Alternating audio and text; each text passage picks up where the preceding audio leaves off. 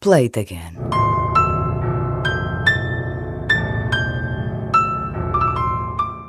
E ao terceiro disco, Madonna assume-se definitivamente como a nova superestrela da pop.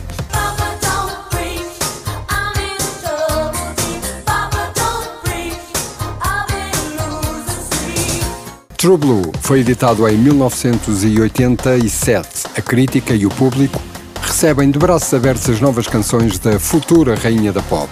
Estou a olhar agora para a capa e lembro-me perfeitamente que ouvi o disco na íntegra. E a minha preferência, na altura, foi desde logo para um super baladão.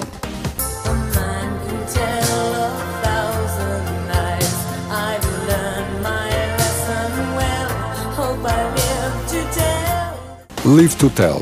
A canção que fecha o lado A do disco é ainda hoje considerada a melhor balada de toda a carreira de Madonna. True Blue, a segunda faixa do lado B e que dá nome ao disco, tornou-se banda sonora oficial não só de bailes de finalistas, mas também de passeios de mãos dadas no Central Park e ainda de histórias onde as personagens vivem, felizes para sempre.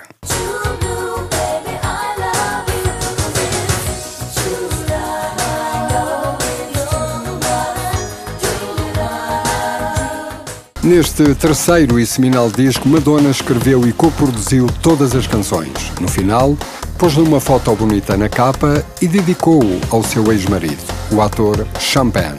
True Blue foi número 1 um em 30 países e vendeu mais de 25 milhões de cópias. E digo eu que a dance pop não voltou a ser a mesma.